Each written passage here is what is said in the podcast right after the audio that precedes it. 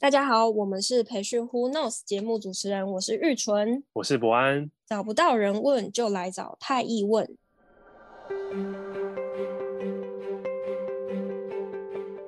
提醒大家订阅太易的电子报，还有人才发展 Good Timing 频道。有好几门线上课程已经上线喽，详情请参考底下的资讯栏位。那就让我们用太易的仪式来开始今天的分享吧。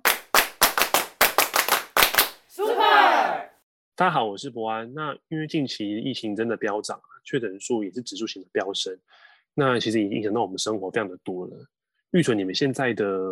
嗯情况如何啊？还 OK 吗？因为我们现在是线上相会，对，我们也想了解一下你目前的状况。啊。我觉得，因为最近最近很多可能因为疫情的关系，可能需要居家隔离啊，或甚至是确诊，所以其实有很多课程从原本是。实体进行，然后都改成就是被迫要改成线上，或者是说，的确在我们前面可能在规划的时候就已经有把线上这个部分考虑进来。但是其实，在从实体转成线上这当中，其实有很多的问题是我们中间需要去做解决的。然后也想要问问看，说博安，你最近这边有没有可能，呃，就是针对在从实体转成线上的时候比较常碰到的问题呀、或者是说你最近可能有一些解决方案的。对，确实，在疫情状况，很多实体课程可能会有两条路啦。一条路可能就是递延嘛，就是说我们就延后举行，或是说我们就转为线上进行，像玉纯刚刚提到的方式，就是企业转线上。那、嗯、那这一块如果就呃，像我的很多企业，其实两个都有，两个都有。那其实我们也蛮好奇，就是到底有哪些企业为什么愿意走线上？那为什么有些企业它到目前为止对于线上的方案，它还是会有些考量的？那这也是我们今天想跟大家聊的一个重点。嗯、所以我想问玉纯，就是说，像呃，我知道你近期有一个 case 也是把它转成线上，非常的成功。那想了解一下他们的一个起源是什么？因为其实从去年开始，疫情就已经一直反复不定了。所以其实我们在规划的时候，我们其实同步有把一些线上的相关方案跟实体，其实我们是把它一起来做规划的。四月底到五月，五月开始这种疫情很爆发的时候，我们就直接应用了所讨论出来的这个线上方案。但当然，其实我们在做这个专案的设计的时候，其实也在考量到说，到底应该要等疫情好了之后，我们再来开实体，还是说我们其实应该要在现在这个疫情的时期，我们就来用线上来开办。那博安针对这个，你有什么想法吗？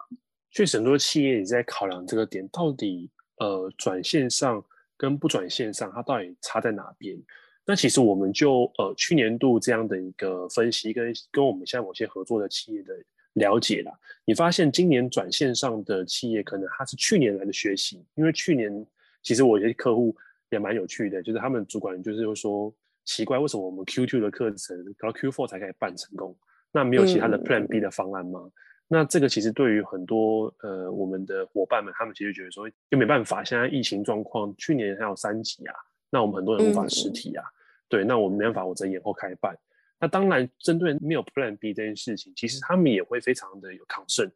因此他们在去年的学习过程当中，他们就了解今年很多的安排培训都会需要有个线上的备案，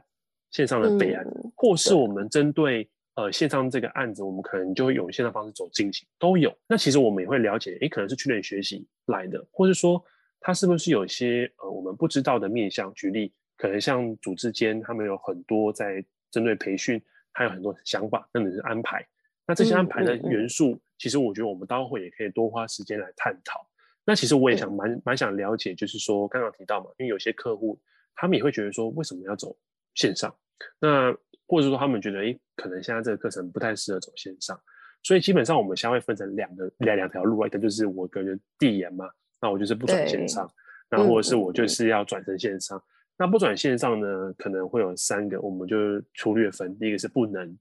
可能这种设备啊，公司不支援啊，或者是员工的状况啊，或者是不愿啊，就是诶，嗯、可能这方法好麻烦哦，要重新 redesign 很累等等等，或者是不知道，不知道什么。我觉得更多是不知道啦，因为其实针对针对线上经验，我们其实台湾也才第三个年头，第三个年头，嗯嗯嗯、所以不知道第一个可以走线上的方案，这会是一个；第二个，他可能不知道学习成效其实也可以兼顾的，其实可以兼顾。嗯、所以这件事情，我觉得大家会也可以来多聊聊。嗯、透过玉纯，你刚刚因为你有个案子也成功的经验，所以我想多了解，就是说，那今年你这个案子其实它在针对这个培训需求是怎么来的？你可以大概跟我们说明一下吗？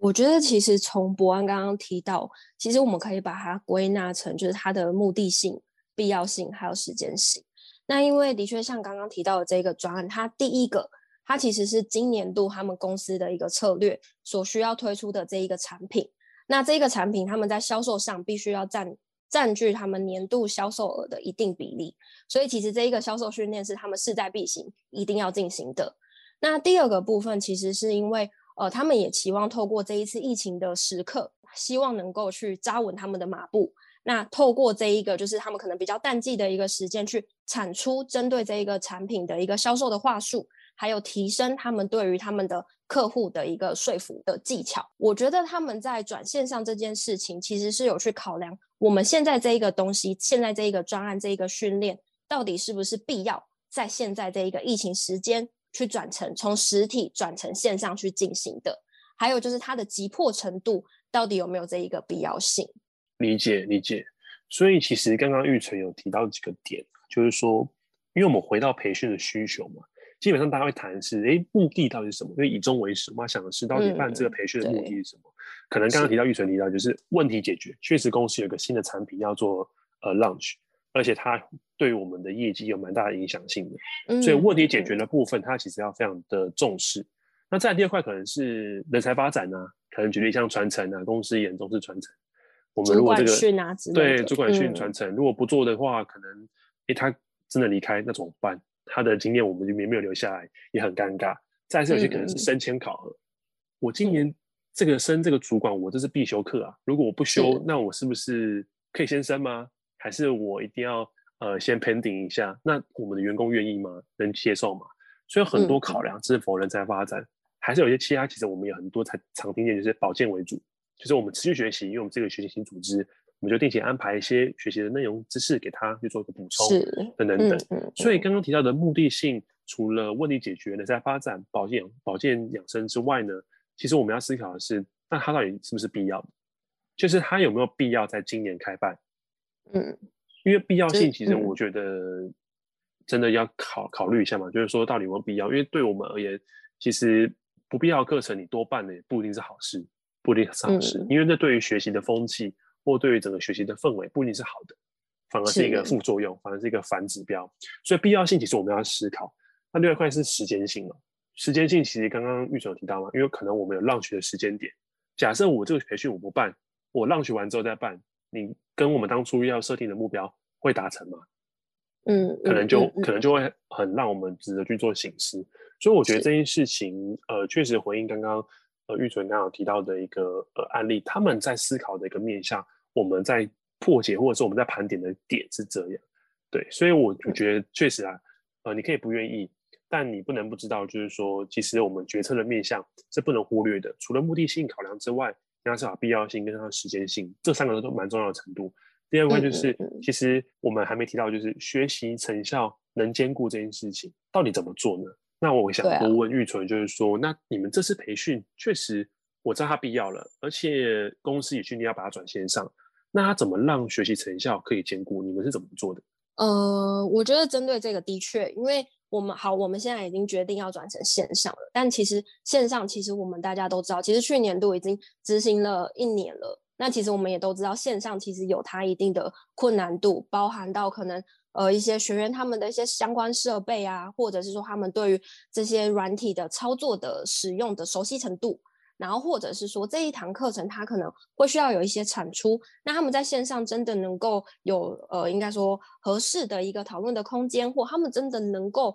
把时间放在课程里面来做一个 join 吗？对，所以其实这个部分我们在这一次课程转开办之前，其实我们也跟 HR 这边，我们老师还有 HR 这边，其实我们也透过非常多次的对焦，那我们来确认。我们这一次的专案到底想要产出的内容是什么？因为像刚刚博安提到的以终为始的概念，我们今天如果真的要把它改成线上了，其实我们更要去更要去着重在我们到底最后要产出哪一些内容。所以其实我们花蛮多时间去确认我们具体要产出哪一些内容的。第二个是，那产出的这些内容，它的相关的规格，还有它的一些细节是什么？其实在线上，我们都会建议能够有呃相对应的，例如说模板、版型，他们学员是可以直接把他们产出的一些内容，直接去放到表格内，或直接放到一些制式的制式的一个规定里面的，这样的产出其实会更具体、更有效果。那第三个部分就是对，就是刚刚提到的产出模板的这一个部分。那另外，其实我们除了安排跟 HR 这边的，就是很多很多次的一个聚焦之外，其实我们也安排了跟学员的一个访谈。那其实安排跟学员访谈这个部分，主要是想要了解说，到底学员他们现在在销售这样商品上面碰到的痛点到底是什么？因为我觉得，其实在线上，呃，我们当我们比较没有办法去掌握学员的学习状况的时候，我们其实更要去确认，我们今天上的这一堂课程，我们所教的内容，所使用的这些工具，到底是不是学员他们真的想要的，他们真的需要去使用到的。真的可以用在他们的工作上的，所以其实这一个部分我们也安排了跟学员的访谈，实际的去了解他们销售到底在碰呃，到底在实际销售里面碰到哪一些问题，去希望能够提升学员他们在课程当中的一个参与度，大概会是这样来去。解决掉可能刚刚博安提到的在线上的学员参与度或者是在成效这一个部分的问题，那也想问问看，说博安你们有没有什么样相关的操作，或者是说就是可能有没有哪一些提醒是需要提醒我们的听众朋友们的？对，因为刚刚我们其实也知道嘛，就是你可能不知道的是，其实线上的学习成效也可以兼顾。那刚刚玉成有提到，就是我们其实也蛮辛苦的，因为花了一点时间。呃，跟老师还有我们的客户这边做讨论，然后花了很多次的时间去讨论出来。那其实确实，我们在整个线上方案，它有关键点是它需要重新被设计的。那个 redesign 的过程，其实真的还蛮呃有必要的。那原因是这样，嗯、就是、嗯、当然我们在 focus 可能有会有人会觉得说啊，我不走线上，原因是可能我觉得可能学习的体验可能会不好啊，或者说我觉得学员可能参与度。一定会不高啊，或者是学员都不开镜头，那我怎么能确保他的状况？那其实我觉得也蛮有趣的，就是说，当我们刚刚思考这个培训的需求，它的目的性非常的明确，而且它的必要性也非常十足，嗯嗯嗯、就是它一定要现在去做进行。那势必对于这一群参与的学员来讲，某种程度他的情境要求是非常强的。那这个培训对他而言，他就是有势必要去参与。所以我觉得这在意愿度上啊，我觉得他们都某种程度是有意愿的。原因是因为跟他切身相关，跟他切身相关，他逃不掉的。所以当他有切身相关的时候，我们反而要思考的是，那我怎么让他的学习的那个呃品质能可以维持一定的水准，或者说他学习互动上能达到一定的频次，让他在学习上是可以是觉得哎比较呃不会这么的 heavy，能或者说他可以透过学习的过程当中。让他要得到的目的被达成，所以我觉得会更重视这个环节。嗯、所以确实我们会考量到，到底我们这个安排培训上可能讨论的频次，或者说我们在呃过程中有没有需要设计一些练习，或是我们会用一些最终的产出来去 drive，哎、嗯，他们是不是有在过程当中去做一些投入？因为唯有透过产出的的看见，我们才可以知道他投入的程度。是多少？嗯，那也借此我们可以去帮助他，站在一个协助的角色来让他的学习会变得更好。所以我觉得，呃，回到头来讲啊，其实很多时候我们遇到了几个状况，就是说啊，学员挖开镜头啦，或者说学习状况怎么掌握线上方案呢？那确实，我觉得他们讲到一个重点，就是我们在针对线上学习的经验值，全台湾就三年，就三年，所以大家其实也在过程当中去做优化。跟实践，嗯、但我想要跟大家、嗯、呃，跟我们听众呼吁的是，就是确实，如果你不做呢，你就枉别人三年了。那在这三年当中，其实蛮多企业也在努力去做这个实践。那通过实践，他们才发现，哎，原来他们的呃员工他们是这样学习的，哎，他们员工原来是这样去做 learning 的，嗯、他们员工遇到这些问题的。所以当他们把这件事情反映出来之后，我们再做优化，其实就会变成更适合他们的学习方案。那这个时候，我们才能跟他们更贴近。所以我觉得每一个可能危机都会是一个转机了。那我们要透过过程当中去找到一些关键点。所以其实我觉得蛮有趣的啦，就是说刚刚提到了嘛，需求性假如我们都觉得它的目的性很足够，而且必要性要下开，而且它不开不行，那我觉得势在必行嘛。但如果你说其实没有那么必要、欸，哎，那延期能不能可以嘛？所以我觉得你也不用赶着现在办，然后用这些很大的难题来丢给自己。是吧？所以我，我我觉得确实啦，我觉得确实，我们还是要 depends 每个案子的状况。所以，回过头来，我觉得玉纯，你是不是也会觉得说，呃，如果假设我们的目的性啊是这么的明确，那或者说它是否必要，或者是时间性，我们的拿捏弹性也不是这么的足够，那我们再走线上方案，其实也是可行的，嗯、对吧？是，嗯，对啊。那你觉得这次的案子，嗯，嗯我我我其实蛮好奇的，就是说。当初他们在在设定上有没有担心，就是说员工可能也会有什么样的状况啊？那你们怎么去做设计运营？有没有哪些方法去调整那个课程的互动内容？我，我觉得的确就像博安刚刚提到的，就是呃我们在做课程设计上面，呃内容的部分我们有重新的去做设计之外，其实第二个部分是。我们在呃时数的部分，其实也都有去做到一些调整。我们其实是安排了两天的课程，那其实这中间也安排了一些像是作业缴交的部分啊，老师给予回馈的部分。所以其实不只是内容的部分重新去做设计，包含到时数的部分，其实我们也有重新的去做一些安排。那另外是刚刚那个博安这边有提到的是，可能课程当中老师或者是学员之间的一些互动。我们到底在线上可以怎么样去做一些确认？其实第一个部分就是刚刚提到我们在内容的部分先去做到确认了。那接下来我们在线上的操作，例如说可能我们常常碰到一个问题是，哎，学员他们都没有要开镜头啊，我们不知道学员他们到底都在干嘛。那其实这个部分刚刚也有提到的是，就是呃，我们每个人其实都会有那个产出。我们每个人在课程结束之后，一定都会有一个模板的产出。那这个部分，其实我们就可以去确保学员他们在课程当中的学习状况如何，还有就是他们实际的把这些工具应用在他们的工作当中，实际产出的一些内容。那第二个部分是，其实我们在课程当中也会尽量的，例如说我们设计一些相关的机制，例如说我们要进行大合照，我们可能就会让学员尽量的去把他们的镜头开启。或者是说，我们会在聊天室里面去设置一些适当、必要时刻的一些有效的互动，因为其实也很常看到，是我们就是在呃聊天室里面，可能跟学员请学员回答呃五五五六六六之类的，但其实有时候这个反而会去打扰到学员的一些相关的学习，所以其实我们会在这当中去做一些必要的互动的设计。那另外的话是，我觉得在线上啊，其实。更要去顺应学员他们的一个呃学习的方式，例如说，我们其实也有碰过学员，他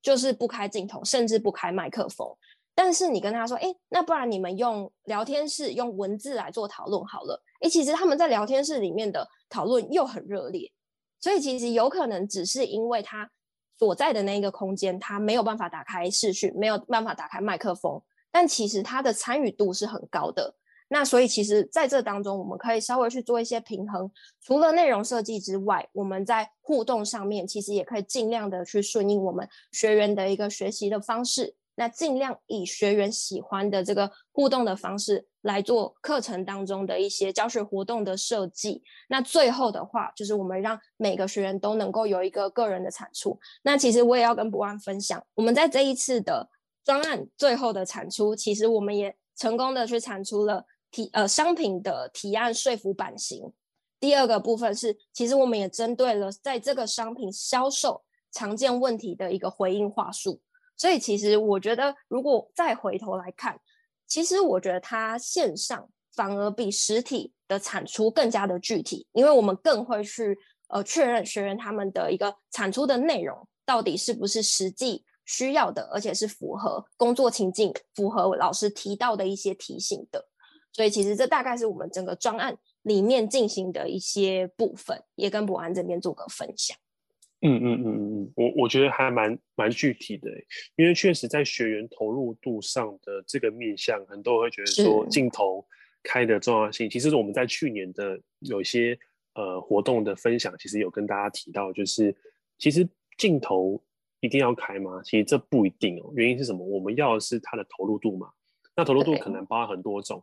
它的回应回应包含是开麦克风的回应，或者是文字的回应。那去年我们有一个蛮有蛮有趣的经验，就是发现其实真的，我们上了一整年的线上课程，你会发现很多学员的回应其实是蛮到位的。我指的是文字的回应，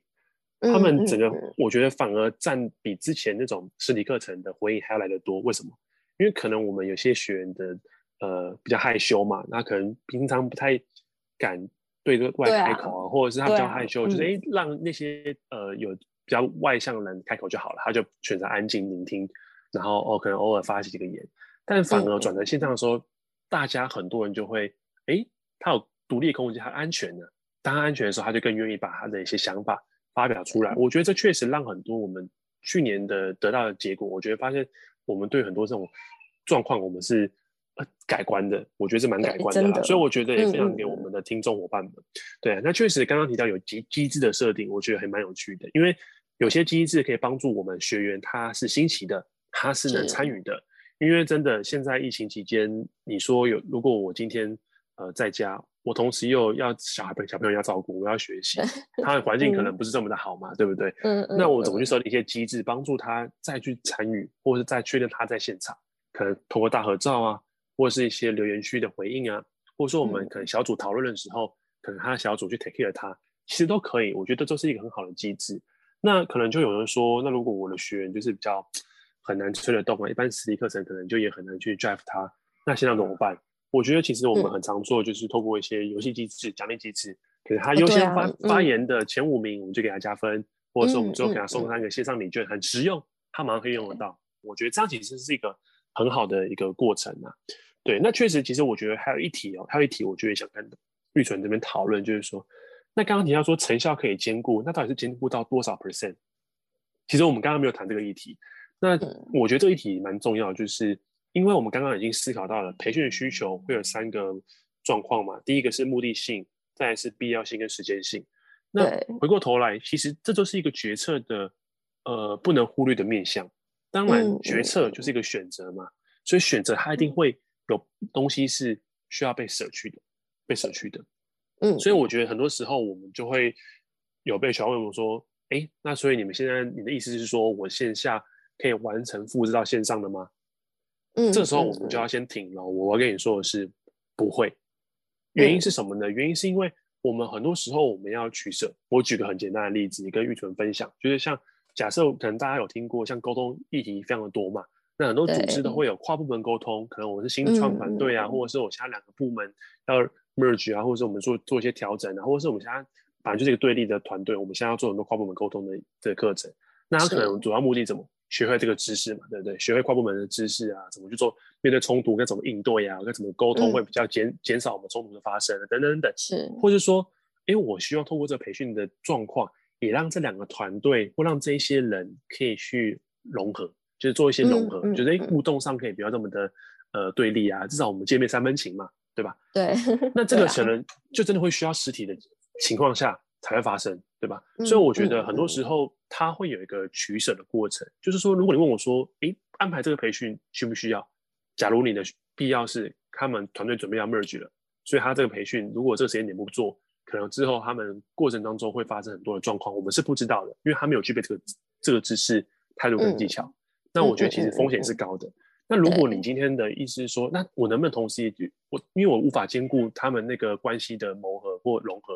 因为他们无法实体碰面嘛，嗯、那我是不是就延后办呢？嗯、那我觉得这都是一个取舍，就是你要让他这件事情，假设时间性非常的紧迫，你要让他往后延嘛，那他的影响是什么？其实，其实我们过，嗯、我觉得过程当中会有很多的思考取舍的的内容啊，所以我觉得这个也是跟跟大家提醒，就是说学习成效能不能兼顾？我觉得呃可以兼顾。假如这个目的我的目的能达成，那我觉得它就是一个很好的培训。嗯、那如果你说，哎、嗯，我线下的目的是 A、B、C，结果我线上只能做 B 跟 C，、